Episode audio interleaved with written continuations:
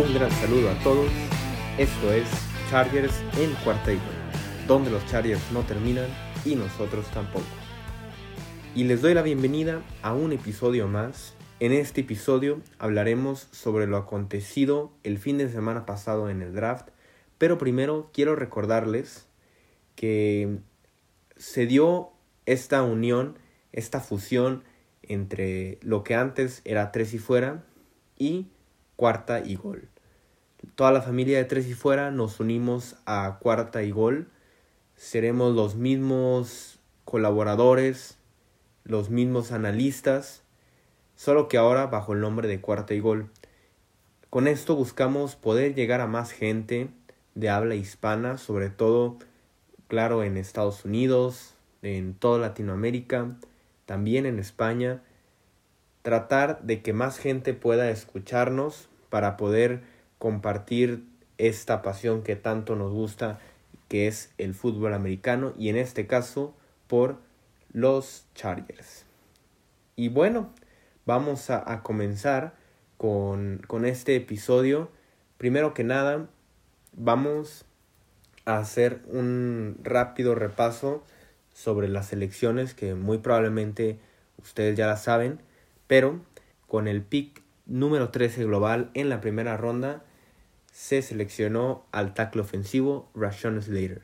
En la segunda ronda, con el pick 47 al cornerback Asante Samuel Jr., con los dos picks de tercera, el número 77 a Josh Palmer, este receptor, y el 97 a Trey McKitty, un tight end.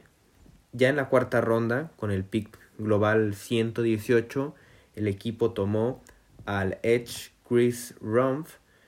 Um, en la quinta ronda, con el pick número 159 global, se eligió a Brendan James, el guardia. Y con los dos picks de sexta ronda, el 185 al linebacker Nick Neiman y el 198 a el corredor Larry Roundtree third y con el pick de la séptima ronda, el último pick del equipo, que fue el 241 global, se seleccionó a el defensive back Mark Webb. Y bueno, hoy vamos a hablar sobre los dos primeros picks del equipo. Vamos a analizarlos de forma más profunda. No vamos a hacer el análisis de todos los picks en un episodio porque sería muy rápido y no lo haríamos de forma tan correcta. Entonces, en siguientes episodios iremos analizando a los diferentes jugadores que el equipo seleccionó en este draft. Entonces comencemos con el pick de primera ronda, Rashawn Slater. Como poníamos en redes sociales, un sueño hecho realidad para el equipo. Un pick que se veía muy difícil que se pudiera dar. Este tackle ofensivo estaba mm, proyectado para irse en el top 10. Mm, tal vez después de Penny Sewell Muchos analistas lo tenían de hecho por encima de Penny Sewell, pero este jugador era muy difícil verlo salir de ese top 10 en, en cuanto a las elecciones. Se dieron algunas situaciones ahí, algunos trades entre los equipos. Chicago subió para poder seleccionar a Justin Fields. Todos los wide receivers que salieron, lo que habíamos platicado en el episodio en el que hablamos sobre el posible jugador que se fuera en primera ronda para Chargers, habíamos dicho que lo ideal, lo perfecto, el sueño sería Rashawn Slater y hablamos justamente de eh, ese escenario que se podía dar, ¿no? Que se fueran dos o tres jugadores defensivos en dado caso de que no se fueran los cinco corebacks. Se fueron entonces cuatro corebacks, los cuatro pass catchers y fueron entonces tres defensivos y Penny Sewell. Esto abrió la puerta a que el equipo hiciera una gran selección al momento de tomar a Rashawn Slater. En realidad no era ya tan difícil eh, al momento de hacer el pick. Yo pienso que el equipo no dudó ni un segundo. Tom Telesco y, Brandon Staley no dudaron ni un segundo en tomar a este tackle ofensivo de Northwestern. Fue una decisión yo creo que fácil porque no había duda que era la, la mayor necesidad del equipo, ¿no? Es tapar ese, ese agujero, poder cubrir esa necesidad de tackle izquierdo y sin duda estaba ahí el segundo mejor tackle de toda la clase o tal vez el primero. Y bueno, vamos a hablar un poco sobre Rashawn Slater, eh, este jugador que, como recordamos, en 2020 decidió no jugar por todo el tema de, del COVID, pero que en 2019 y en sus dos años anteriores de carrera tuvo muy muy buenos números. Por lo menos en 2019 no permitió ninguna captura al coreback, solamente permitió un golpe al coreback y cinco persecuciones a este. Es un jugador entonces que no falla con, con esa, esa protección al coreback, un jugador muy seguro para la línea ofensiva. Justin Herbert podrá estar tranquilo por su lado ciego porque Rashawn Slater está listo ya para jugar en la NFL. Eso es algo muy importante. Es un talento que desde el primer día va a poder impactar ahí. Recordemos que es un jugador también muy joven y una de sus características es que tiene un gran atleticismo. Es un jugador que es muy fluido y tiene muy buen movimiento al momento de estar en la línea y teniendo esos duelos con los tackles defensivos tiene también un gran uso de manos con el que la mayoría de las veces logra ganar esos duelos que comentábamos. Y también otra característica muy importante de él, que para mí lo hace también un, un gran jugador y lo hace una gran adición al equipo, es su habilidad para ayudar en el juego terrestre. La forma en que él logra subir eh, de nivel al momento de que se va desarrollando estas jugadas terrestres es impresionante. Cómo va limpiando la zona, toma a veces a otros defensivos que eran de sus compañeros, ¿no? Que tenían eh, asignados sus demás compañeros en la línea ofensiva, él los va tomando, va limpiando la zona y va permitiendo que el corredor pues consiga muchas más yardas y tenga un camino más limpio, ¿no? Para conseguir esas yardas.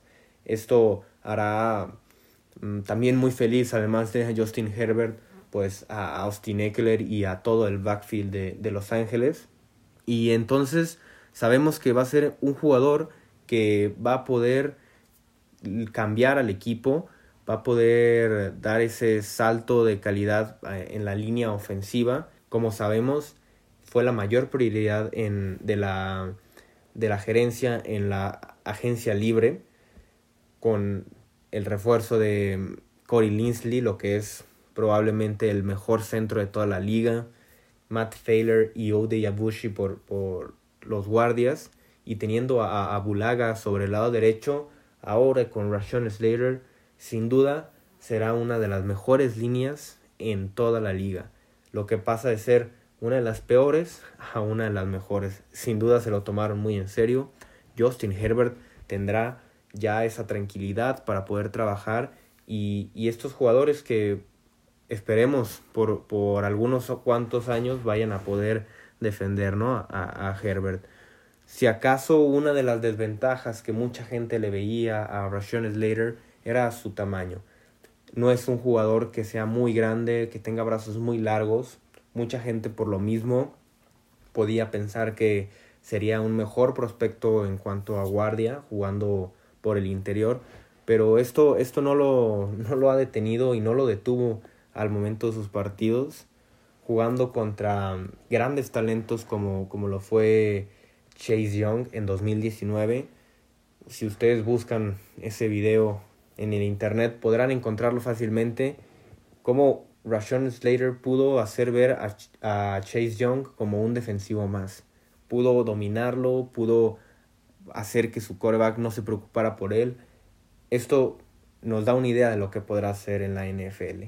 Claro, tendrá que adaptarse, tendrá que aprender, pero sin lugar a duda es un jugador que emociona mucho a la afición de Los Ángeles y que era muy difícil que llegara en ese pick 13, pero se dio y yo estoy seguro de que la gerencia estaba muy feliz porque el mismo Brandon Staley en su conferencia de prensa después de, de del primer día del draft comentaba que el, la, los juegos se ganan en las trincheras, que la mayoría de las veces hemos visto que los equipos que llegan a la postemporada y que llegan hasta el Super Bowl son aquellos que dominan las trincheras. Entonces, esa fue su prioridad número uno de cara a la, a la off-season, a la agencia libre, poder mejorar esas trincheras. Y como ya comentamos, se logró y se logró de muy buena forma. Vamos ahora entonces con el pick número 2 del equipo en este draft 2021, el pick número 47 global y estamos hablando del cornerback Asante Samuel Jr. de Florida State. Otro jugador que también comentamos en, en aquel programa en el que decíamos cuál sería el pick perfecto o el pick ideal en esta segunda ronda y comentamos que era Asante Samuel Jr. ¿Y por qué comentamos esto? Sin lugar a duda porque es un jugador muy habilidoso, uno de los mejores corners de toda la, la clase, a pesar de que fue el octavo seleccionado. Y pensar, ¿no? Que, que antes de él se fueron otros siete corners.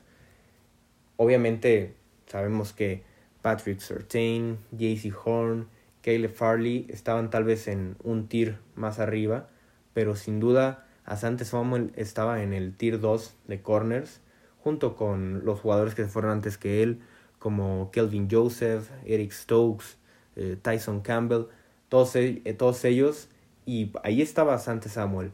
Empezó a caer en las posiciones en el draft y uno iba pensando, tal vez llega al equipo, tal vez se dé ese milagro de que llegue hasta el pick 47 y así se fueron dando las elecciones hasta que llegó el turno de los Chargers y no había de otra, no, no, había, no había pierde para el equipo. Era, era el, mejor talento disponible y además era la segunda mayor necesidad del equipo. Las cosas se le facilitaron muchísimo a, a Tom Telesco y a Brandon Staley porque al momento de, de llegar ese pick número 47, ahí estaba el jugador que se necesitaba. Entonces, otra selección con la que podemos estar muy felices todos los fans de, del equipo de los Chargers. Otro jugador que va a llegar a ayudar desde el primer día que, que esté en el equipo. Un jugador que es muy inteligente, que es uno de los mejores tacleadores de, de, de, la, de toda la clase en cuanto a la posición de corner. Sabemos que es un jugador que tiene movimientos muy naturales, que él es muy fluido, también esto lo hace ser pues ágil, ¿no? Muy rápido al momento de estar cubriendo a, a, su marca. Es muy bueno en, en todos los aspectos. No, no cojea de ningún lado, si lo podemos decir así. Es un jugador que ya está listo para la NFL. Sin lugar a duda, es un talento que, que ya está muy, mm, si lo podemos decir, muy pulido, que ya está listo para entrar a la liga no, no, no habrá mucho que, que, arreglarle. Obviamente sí habrá mucho que enseñarle, pero no, no los, los coaches no tendrán que meter mucho mano ahí. Tiene una gran lectura al momento de estar haciendo las marcas, una gran capacidad de reacción también, eso es muy importante porque siempre se mantiene muy cerca de, del, del, receptor o de, de su marca, pues se, se mantiene muy cerca, siempre está ahí y esto pues le ayuda mucho, ¿no? Para poder defender los pases y, y todo lo demás. Y por si fuera poco, como, como ya había comentado hace unos momentos, es un gran tacleador. Si en alguno de esas jugadas que tal vez no hizo alguna buena lectura o no tuvo una buena reacción como lo suele tener, pues era muy difícil que los receptores pudieran conseguir yardas después de la recepción porque él la mayoría de las veces lograba hacer esa tacleada para terminar la jugada. Entonces es un jugador que, como ya dijimos, va a llegar a impactar desde el primer día y era un jugador que se necesitaba porque en la posición de corner, pues sí, estaba Michael Davis, pero con la salida de los demás jugadores en, en el off-season, pues era una de las mayores prioridades del equipo. Tal vez alguna Ah, algún defecto que tiene Asante Samuel es que no es un jugador tan, tan físico o tan fuerte, tan poderoso, si lo podemos decir así. Pero esto no es tan necesario con, toda la agilidad y, y, la rapidez que él tiene. Lo hace pues que no sea del todo necesario. Y estos fueron los dos primeros jugadores que, que seleccionó el equipo de Los Ángeles hasta este momento el draft simplemente iba de forma perfecta. Ya en, los siguientes episodios hablaremos de cómo empezó ahí a, a, caer un poco el nivel de lo que estaba drafteando Tom Telesco al mando del equipo. Por tal vez se llegaron, se, hicieron algunos reach en su momento con, con, con Josh Palmer y con Trey McKitty pero eso ya lo hablaremos entonces en, en el siguiente episodio. Hablaremos sobre los jugadores que llegaron en la tercera ronda y en la cuarta. Recordemos que el, el, equipo tuvo dos selecciones en la tercera y una más en la cuarta. Pero eso lo dejaremos entonces para el siguiente episodio para poder hablar a fondo sobre los jugadores y no simplemente hacer un análisis tan superficial, porque bueno, este sí, fue un análisis rápido, pero no con, con su tiempo. Eso entonces lo veremos en el siguiente episodio para después podernos concentrar en los jugadores que llegaron más tarde en quinta, sexta y séptima ronda. También después hablaremos sobre todos los jugadores em, no drafteados que llegaron como, como esos agentes libres no, no drafteados al equipo y ver cuál de ellos pues podría eh, ayudar, ¿no? O podría hacer el corte de, de los 53. Les agradezco mucho habernos escuchado. Recuerden que mm, pueden encontrarnos en redes sociales, que ya tenemos el Twitter abierto de, de, este podcast, Chargers en cuarta y gol, así nos pueden encontrar en Twitter. A mí me pueden encontrar como Luis Chávez 08. No olviden seguir también a las redes sociales de Cuarta y Gol, en Twitter, en YouTube y compartir el contenido con todos los aficionados de, los Chargers que ustedes conozcan, compartir el contenido, poder ayudar a que esta comunidad del equipo de, Los Ángeles crezca en toda, toda la comunidad de, de habla hispana. Les agradezco mucho que nos hayan escuchado y recuerden que volveremos muy pronto porque los Chargers no terminan y nosotros tampoco. Cuarta y gol.